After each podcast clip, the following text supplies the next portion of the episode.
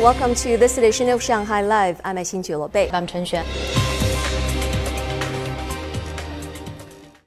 The State Council's Taiwan Affairs Office and Information Office today published a white paper titled The Taiwan Question and China's Reunification in the New Era.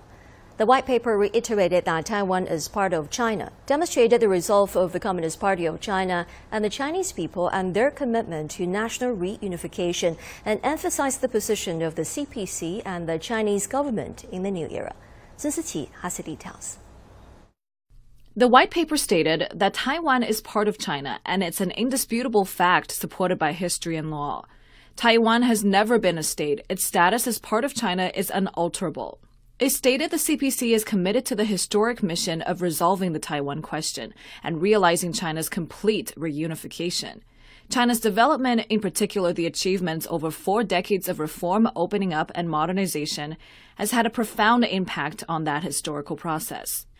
The document stated the actions of the Democratic Progressive Party authorities have endangered peace and stability in the Taiwan Strait and restricted the space for peaceful reunification. These are obstacles that must be removed in advancing peaceful reunification. External forces have encouraged and instigated provocative actions by separatist forces. It added that relying on external forces will achieve nothing for Taiwan separatists, and using Taiwan to contain China is doomed to fail. It writes that peaceful reunification and the one country, two systems approach are the basic principles for resolving the Taiwan question. The central government is ready to create a vast space for peaceful reunification, but it'll leave no room for separatist activities in any form.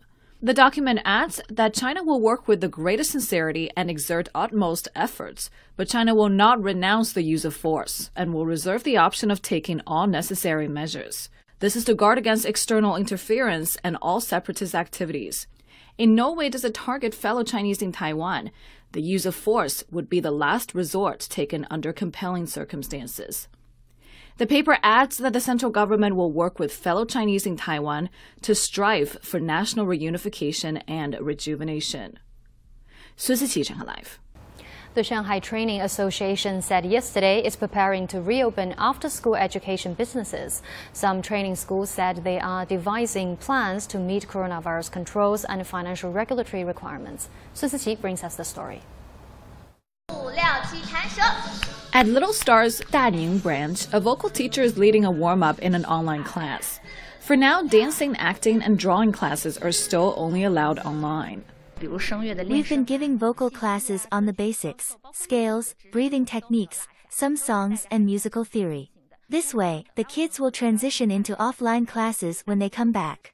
As enrollment is underway for the fall semester, the school has created disinfection protocols and prepared pandemic supplies, including health code scanners. Disinfection is especially important for kids in dance classes. They're on the floor or at the bar the whole time, and so these classrooms need to be thoroughly disinfected. We spray them twice a day and use UV lamps to disinfect at night. Teachers are also preparing at the Jiading campus of a China Welfare Institute training school. All of our branches have met pandemic, fire safety, and financial regulatory requirements. All the teachers are in place. The school says that class sizes will be kept small to reduce the risk of coronavirus transmission.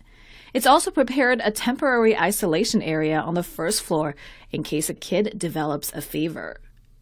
Suzy Live. U.S. President Joe Biden signed the CHIPS and Science Act yesterday, a 280 billion U.S. dollar bill to boost the domestic high-tech manufacturing.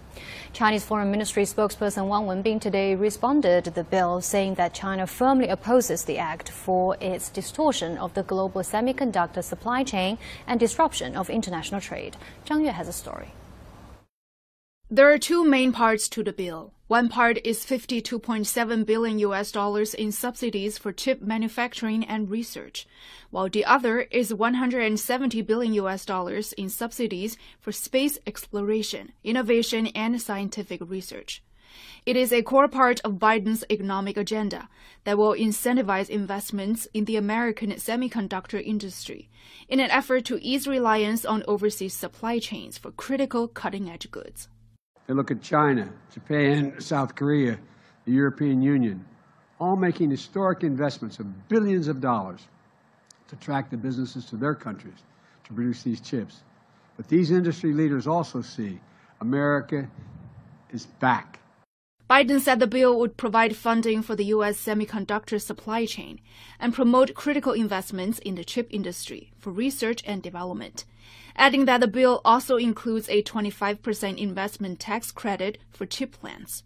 However, the market reacted negatively to the bill. The three major U.S. stock indexes declined yesterday, and chip stocks fell even more sharply. The Philadelphia Semiconductor Index fell 4.6%, with the share prices of all 30 companies moving lower. The persistent shortage of chips in the United States has affected many industries, including the automotive industry. Shortage of everything, whether it's uh, uh, qualified people who can install tools, construction materials, uh, high purity stainless steel, the other types of uh, components we use to create fabs.